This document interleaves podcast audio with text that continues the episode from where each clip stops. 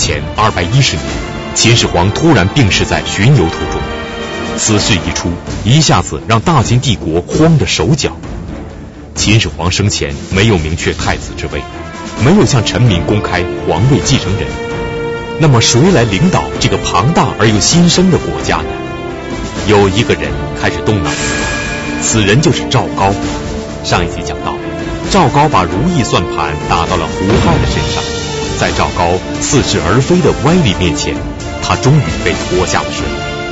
然而赵高知道，拿下胡亥，事情只成功了一半，要想大功告成，还必须将另外一个人拉入阴谋之中，那个人就是丞相李斯。李斯作为丞相，能号令内外臣工。在老皇帝已逝、新皇帝还没有确立期间，他的一言一行至关重要。那么，如何才能把李斯拉下水呢？赵高又会用什么样的说辞呢？河南大学王立群教授为您讲述《王立群读史记·秦始皇之李斯辩解》。赵高三劝，胡亥投诚，这沙丘政变迈出了关键的第一步。但这件事要想办成，要想把这个圆圈画圆，少不了李斯。李斯的角色，丞相；李斯的地位，老臣、重臣，手握大权。李斯如果不同意，屹立太子，篡改诏书，这事儿没门儿，不可能办成。那么赵高。将怎么样来做李斯的工作呢？还是老办法，谈话啊，谈话是解决问题的办法。赵高不是把李斯杀了，杀了不行，杀了李斯呢，人家才以为你这是搞军事政变的啊。他必须得让李斯也能够为他服务，而赵高给李斯的交锋。给胡亥，赵高给胡亥的交锋就完全是两码事。胡亥当时的年龄只有二十一岁，很小，而李斯的年龄不一样。李斯有两个特点：第一，久经官场。李斯是个重臣老臣啊，他从上逐客书，那个上那个谏逐客书，那是秦王十年。到秦秦始皇三十七年，秦始皇在沙丘病故，李斯主持秦国国政长达二十七年，长达二十七年，将近三十年掌握国政，所以这个人可以说是久经官场。还有一个特点，手里边的权力，他执掌朝政不是一天两天了，所以。李斯给赵高之间的这种较量，不像胡亥，胡亥就三个回合就打败了。那么赵高跟李斯要打几个回合呢？大家听我细说。我们先看第一个回合啊，当然赵高一上场就是单刀直入，因为最简单的方法往往是最有效的方法。所以赵高也不用绕圈子，上来就说：“先皇病故，这是事实吧？遗诏立扶苏为太子，但是遗诏没有发出，皇帝的玉玺在我的手里边，知道的范围非常小，就那么几个人。只要胡亥、你、我三个人一联手。”我们就可以把遗诏改了。另外立胡亥为二世，所以赵高见到李斯以后，别的都不说，先把一个完整的计划托给李斯，叫李斯表态。李斯怎么说呢？李斯的回答斩钉截铁。李斯先下了个判断，说你这一番话。是亡国之言，这就定了性了。亡国之言，这话分量非常重啊，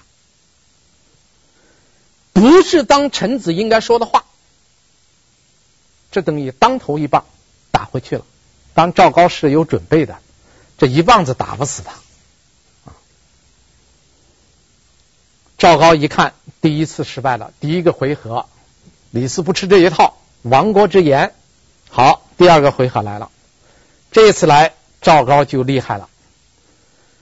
赵高一下指出来了李斯五个不如，叫五不如。什么叫五不如呢？是拿李斯和蒙恬相比。我们知道扶苏被贬以后，贬到哪儿去的呢？我们在。粉丝书坑术士那一节中讲过，扶苏被贬到长城军团做监军了。长城军团的主帅是蒙恬，然后赵高就拿这个蒙恬和李斯做了个比较，他说比的结果是你是五不如。先说第一点，你的才能和蒙恬相比怎么样？第二，你的谋略和蒙恬相比怎么样？第三，你的人气，你的人心的向背和他的相比怎么样？第四，你的功劳和他相比怎么样？第五，你和扶苏的关系，蒙恬和扶苏的关系相比，你怎么样？一连串提了五个方面。李斯一听，愣了一下，回答了一句话。他说：“这五个方面我都赶不上蒙恬。当然，这个话我认为有点过谦啊。实际上，如果拿李斯跟蒙恬相比的话，不是五不如，因为有两点我们觉得不太好比较。比如说才能，两个人才能谁大谁小？蒙恬有蒙恬之才，李斯有李斯之才呀。第二，功劳。”蒙恬、李斯各有其功，所以这个才能啊、功劳啊，这个不太好比。但是我觉得有三点，李斯是比不过蒙恬的。这三点，第一是家族，第二是人心，第三是关系。这三点他比不上他。我们可以分开做一点说明。我们先说家族。蒙恬的家族在秦国已经是干了三代了。秦昭襄王时期，蒙恬的祖父蒙骜已经是昭襄王手下的大将。蒙骜之后是蒙恬的父亲蒙武，那也是秦国的重臣。到了第三代，有蒙恬在外面做将军，他的弟弟蒙毅。是秦始皇的正卿，他兄弟两个一文一武，一内一外，那可以说秦国很多做官的人都比不上他们。李斯是单枪匹马到秦国来打天下，所以家族的背景、家族的功劳，那给蒙恬是无法相比。那别说同日而语，不能同年而语，甚至可以说不能同十年而语，人家。一家三代人为秦国服务，你才来了多少？顶多二十七年，是吧？这是第一点不如。再一个，蒙恬、蒙毅，我们在历史上只看到他们的功劳，没有看到他明显的过失。而李斯尽管有功劳，李斯有一个重大的过失，就是他首先提出来要粉诗书，促使秦始皇。下了焚书令，焚书令是不得人心的，所以在人心的向背，在人气上相比，那蒙恬的人气那要比李斯的人气要高得多。这是第二点不如，第一是家族，第二是人气、人心，第三关系。扶苏被贬到蒙恬的军团。去担任监军以后，和蒙恬的关系非常密切，所以扶苏当了皇帝以后，有可能重用蒙恬，因为中国有一句老话，叫“干部源自熟悉”。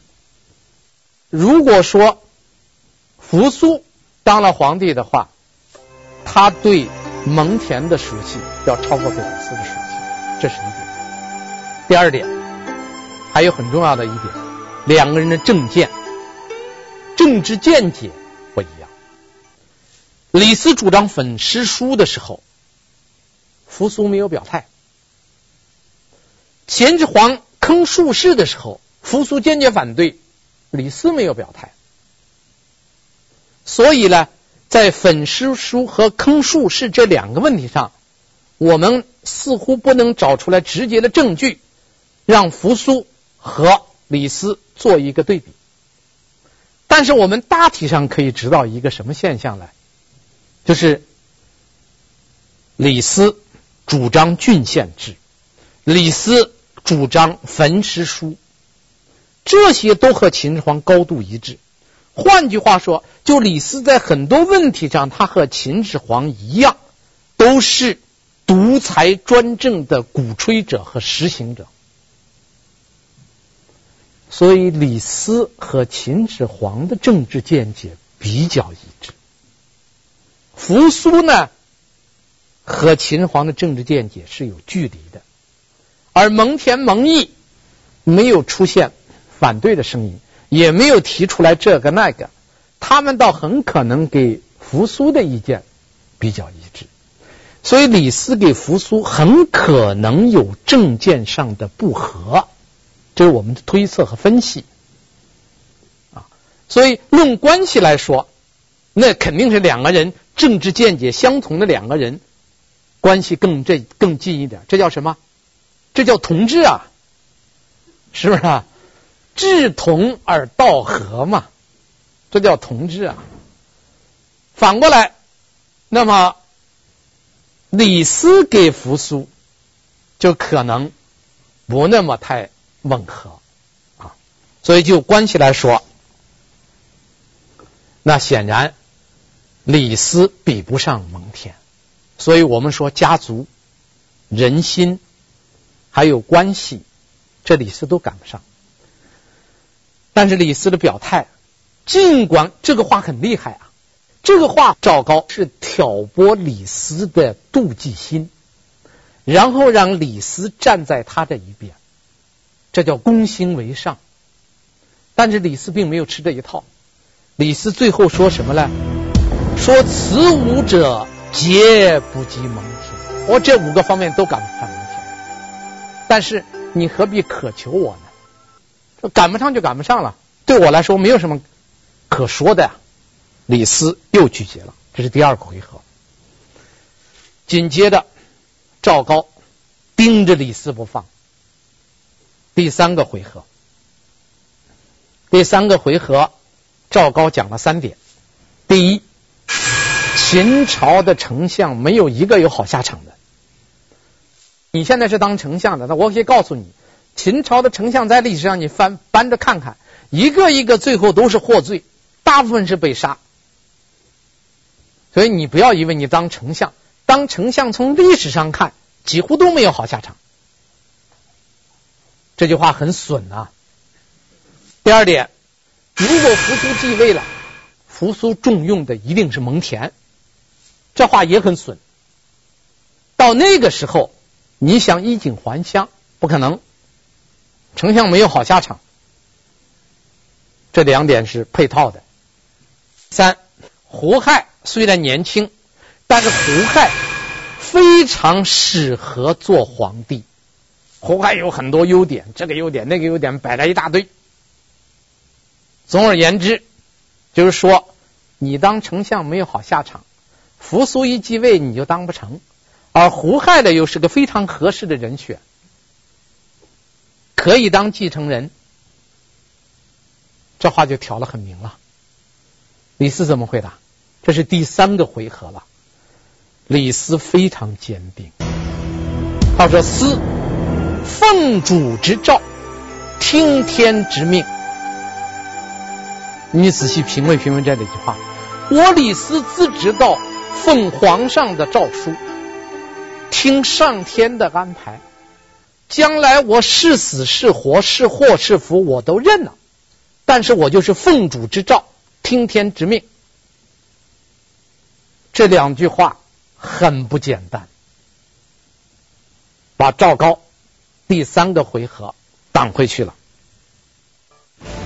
在赵高和李斯的前三个回合中，赵高是咄咄逼人、原形毕露，李斯步步为营、寸步不让。赵高这个工于心计的家伙，此前他在秦宫一直是不显山露水，让人们真正认识他的，就是从这个时候开始。他操纵权力、玩弄阴谋，已经远远超过了李斯。但李斯的策略显然让赵高经不起什么风浪。那么拿下李斯，赵高还会拿出什么样的杀手锏呢？啊，赵高还不死心。赵高叫铁皮狮，这个狮子啊，爬到你身上，非盯你说你出血不行，你不出血，他这个狮子就不走啊。所以第四个回合又来了。这第四个回合，赵高他觉得最能够打动一个人的，大家想想是什么？利害，什么是利？什么是害？利害最能打动人，所以赵高就从利害上讲了。他说：“你知道什么叫安？什么叫危？安全和危险。”他说：“安可以转化成危，危可以转化成安。一个人的一生，如果不懂得安危的话，那这个人绝对不算不上是一个聪明的人。”这言外之意就是你听我的就是安，你不听我的就是危。这话就是撂了证明，这就是这叫威胁啊，恫吓。李斯怎么回答了？李斯仍然坚持他做臣子的一个道德底线，不背叛，不背主。你不是讲安危吗？我给你讲感恩。我给你讲感恩，他用感恩来对他的安危。他说：“我李斯只是上蔡的一介布衣，我今天官至高位，我的子孙能够享受荣华富贵，全靠先皇的提拔。所以，在危亡时刻，先皇把重托交给了我，岂可负哉？”我怎么能够背叛先皇的嘱托呢？说你讲安慰，我讲感恩，把赵高的第四个回合又挡回去了。赵高还不依不饶，第五个回合又来了。啊，赵高这个人很厉害了，你看你知道吧？很能讲话的人，那比百家讲坛的老师都厉害多了，你知道吧？他要是当年来这儿讲的话，那全国人都被他忽悠了，非常能讲。第五个回合，他打了一个王牌，胡亥，他把胡亥拿出来了。我刚才就说过，胡亥一旦被赵高收服以后，胡亥就成了李斯，呃，不是成了这个赵高手里的一张牌，而且是一张王牌。这张牌很厉害，因为胡亥是皇子啊。他可以拥立他做皇帝呀。赵高怎么说了？说当前天下的权力、百姓的命运，就掌握在三个人手里边。你、我、胡亥，掌握着整个天下的权力跟命运。那么，你我们现在这样做，这叫什么呢？我们三个人是。以上至下，以内至外，是我们控制的最高权力的。我们如果这样办呢，是以上至下，以内至外。别人要想反对我们，他是以下抗上，以外制内，他叫谋反。那么李斯该如何回答呢？这个话很厉害，所以李斯没有正面。去回答他，李斯讲了一个非常巧妙的办法。我怎么回答呢？你给我说的这么厉害，我不直接给你碰，我给你讲故事。李斯一口气讲了三个历史故事，我把历史故事的道理告诉你，你就明白了。第一个故事：晋献公宠幸利吉，这个故事我们过去听过吧？晋献公宠幸利吉，结果晋献公死以后，立利吉的儿子，利吉的儿子又被大臣杀掉，导致晋国五代内乱。为什么？李斯并没有直接讲，但李斯这个故事包含了一个道理。就是如果一个国家的最高的权力的交接不能够按照一个正常的顺序、正常的制度去交接的话，它带来的危害不单是危及一代王朝，可能危及若干代，危害之大，危害之烈，历史是有惨痛教训的。这是其一。第二，齐桓公，春秋五霸之一。齐桓公的父亲是齐襄公，齐襄公当年被他的堂弟谋杀了，然后呢，齐国的人又把杀害齐襄公的那个他的堂弟又给杀了，这样就导致这个齐襄公的两个儿子争夺齐国国君的王位。这两个儿子，一个是叫公子纠，一个叫公子小白。先是公子纠派人去杀公子小白，没有成功。然后公子小白就抢先回到齐国，登上国君。这个公子小白就是中国历史上鼎鼎大名的齐桓公。齐桓公继位以后，又派人攻打鲁国，把在鲁国居住的公子纠给杀了，巩固了自己的王位。兄弟相残，就是因为。继承制度导致兄弟相残。第三个例子讲商纣王，商纣王杀了他的叔叔比干，囚禁了他的弟弟箕子。他杀他的叔叔是挖心而死啊，把他叔叔的心给掏了。这是商纣王很大的一个过失啊，杀其叔，求其弟。最终导致商纣王亡国。李斯讲这三个历史故事，从晋献公讲到齐桓公，再讲到商纣王，其实在讲一个事情：这个王位的继承、皇权的继承，一定要有规则。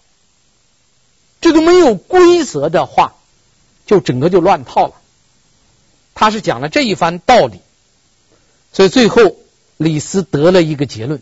我上面讲的晋献公、齐桓公，还有这个商纣王，最后他得了一个结论什么呢？三者逆天，这三个国就这三件事都违背了天意，最后导致亡国啊！说这个亡国乱政，说这一个。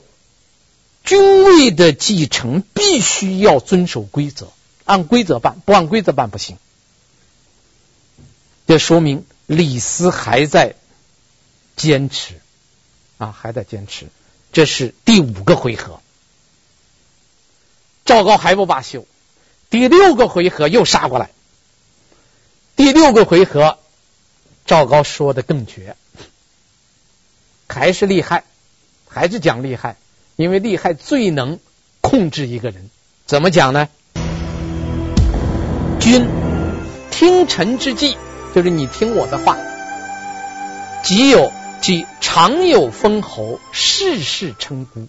就是你要听我的话，那么你就可以常保富贵，而且世世可以称孤，就是你可以做诸侯。假如你不听我的，恃此而不从。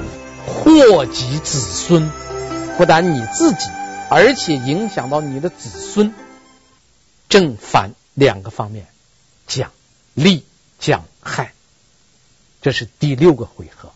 这六个回合一打，李斯招架不住了。李斯最后什么表现呢？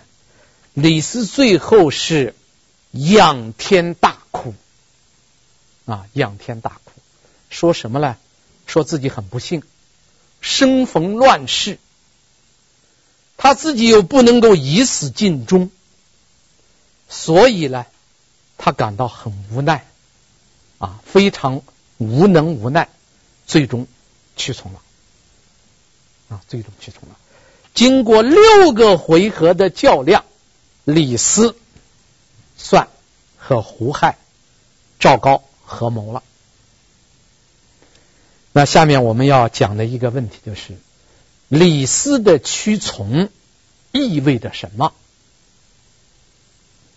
李斯的屈从意味着沙丘政变实际上已经成功了，因为没有更多的人知道内幕，这三个人联手可以篡改遗诏，李斯可以老臣重臣的身份证明秦始皇的遗诏就是赐子扶苏立胡亥为秦二世，他可以以他的身份来证明，别人再怀疑。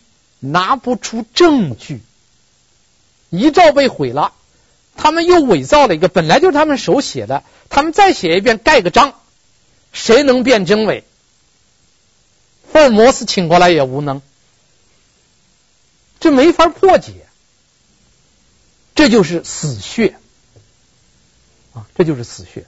所以李斯一屈服，沙丘政变成了定局，铁案，翻不了了。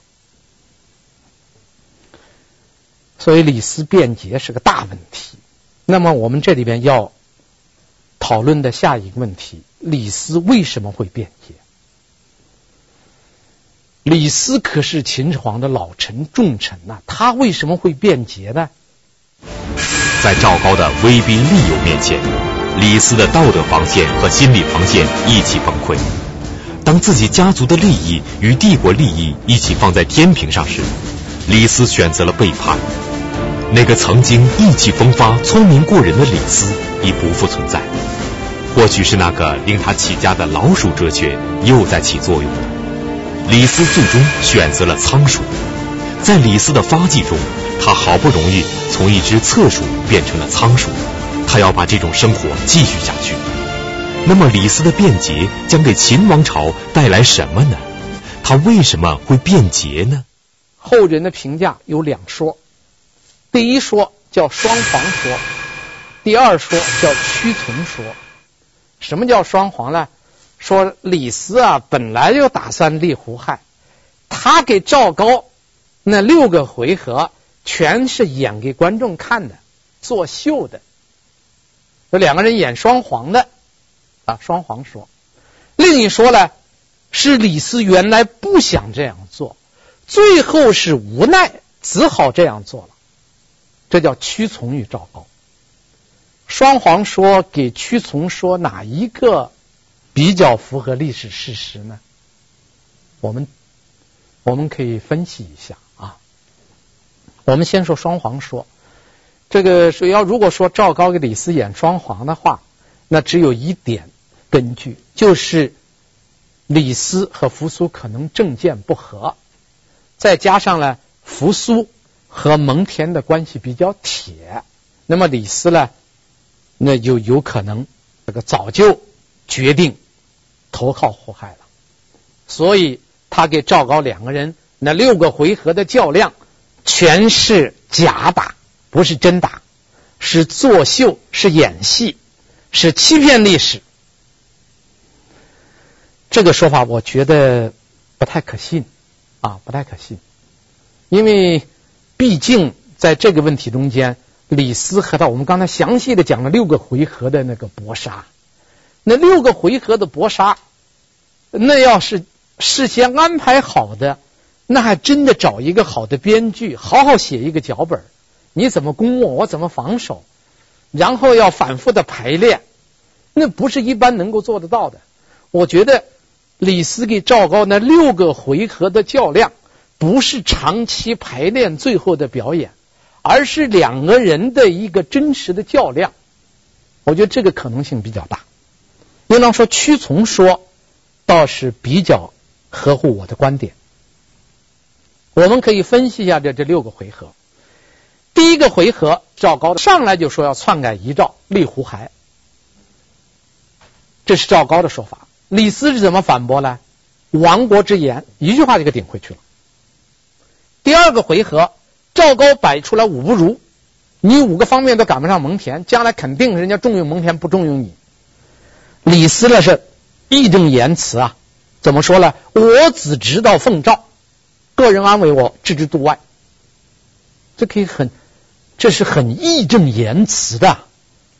第三个回合，赵高强调，扶苏一称帝，一定要重用蒙恬。那李斯回答说：“我自知道，奉主之诏，听天之命。我的职责是奉主之诏，我的命运听天之命。但是我不能背主。”第四个回合，赵高是大谈安危，李斯是大讲主恩。你讲安危，我讲主恩。第五个回合，赵高以胡亥。压李斯，李斯说：“国君的继承必须遵守一定的程序，不按程序来不行。历史有教训。”第六个回合，赵高大讲：“顺其意则立，逆其意则违。”这个时候，李斯才屈从。应当说，李斯是屈从，而不是迎合。虽然屈从给迎合，最终的结果是一样的，但是屈从给迎合，对李斯的评价就有了区别。结果一样，但评价不一样。所以我们说，一个人选择应该选择的是勇敢，选择不应该选择的是无奈，放弃。不该放弃的是懦夫，放弃应该放弃的是睿智。所以李斯的辩解主要是怯懦和无奈，是屈从而不是迎合，因为他毕竟跟着秦始皇二十七年呐，深得秦始皇信任，而且他为秦兼并六国，统一中国，做了很多贡献。比如说，在兼并六国之前，他主张首先灭韩；兼并六国以后，他力主实行郡县制；统一文字的时候，他写了统一文字的标准字书。当然，也做了一些错事，比如说，他建议粉饰书，但这个人是有功有过，这很正常。而且李斯给秦始皇的关系非常密切，历史记载，李斯所有的儿子娶的都是秦始皇的女儿，李斯所有的女儿嫁的都是秦始皇的儿子，这叫什么关系啊？姻亲关系啊，政治联盟啊，婚姻是一种政治联盟的手段呐、李斯有多少儿子，咱们不知道。反正个个娶的是公主，有多少女儿也不知道，但是个个嫁的也是公子，两家是这么一个关系。所以我说那个双簧说不可靠啊，双簧说应该说不可靠的。而且李斯他的长子李由做了三川郡的太守，当李由回家省亲的时候，文武百官都到李斯家里去祝贺，李斯家门口的车辆。有上千辆车，李斯看过以后感到震惊，也感到后怕。他想起他老师说过一句话，他老师是谁啊？荀子。荀子给他说过一句话：“物尽大胜。”这万事万物最害怕的是达到顶点，盛极则衰。所以李斯当时就感慨。你看，我现在我儿子一回来，我就没打招呼，文武百官都来，冲着什么？我的权势，我的权势如果达到这么一个程度的话，我将来在什么时候收手？他已经想到这问题了，但他始终没有破解。对于秦帝国来说，可以说是成也李斯，败也李斯。当年他为秦国带来的是一系列立竿见影的计策。使秦国在统一六国的道路上所向无敌，秦始皇更是视李斯为股肱之臣，但这一切都成为了过眼烟云。那么谁该为李斯的辩解负责呢？秦始皇有没有责任呢？李斯是辩解了，谁应当为李斯的辩解负责任？那毫无疑问，首先是李斯本人，是吧？你你自己变节了，你能叫别人负责任吗？那肯定是李斯要负责任的，因为李斯有两种选择：面对赵高，他可以做拼死一争，他也可能成功，也可能失败，但是他的取从就注定沙丘政变成功了，也注定秦帝国快要终结了。所以李斯啊，在这个问题中间，他首先应当他自己负责任。第二个，我觉得应当为李斯辩解负责任的还有一个人，是谁呀？秦始皇应当负责任。秦始皇不该留下这么多漏洞啊！你留了这么个大漏洞，叫李斯一个人去扛漏洞，他扛不住啊！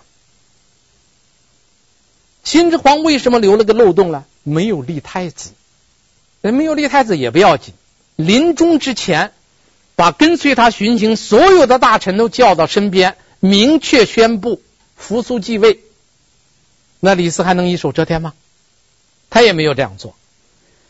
那真不行，像后来的汉武帝一样，立若干个顾命大臣，搞一个顾命大臣班子，班子说了算，李斯一个人说了不算，也行啊。再一个，第四个，赶快把遗诏发出出去，在自己未偃期之前，遗诏发出去了，遗诏发出去又不可再追回，不可再更改了，这也可以。所以他自己犯了很多错，留了这么一个大洞，然后让李斯一个人去堵枪眼儿，李斯堵不住啊。所以胡亥在赵高的策划之下，最终摆平了李斯，为他的登基。做好了准备，也就是说，基本上这个大局定了。但是，胡亥、赵高、李斯结成了一个三家村，结成了一个政变集团，并不意味着政变就能成功，因为这三个人结盟以后，在他们的面前还有拦路虎。这个拦路虎是谁？怎么搬掉这个拦路虎？请大家继续关注沙丘政变。谢谢大家。沙丘政变的始作俑者赵高怂恿秦相李斯和皇子胡亥密谋篡改遗诏，赐死皇位的合法继承人扶苏，拥立胡亥为帝。那么，对整个事件一无所知的扶苏，会相信这一突如其来的遗诏吗？面对自己被赐死的命运，他会有什么反应呢？敬请关注系列节目《王立群读史记·秦始皇之二世诈立》。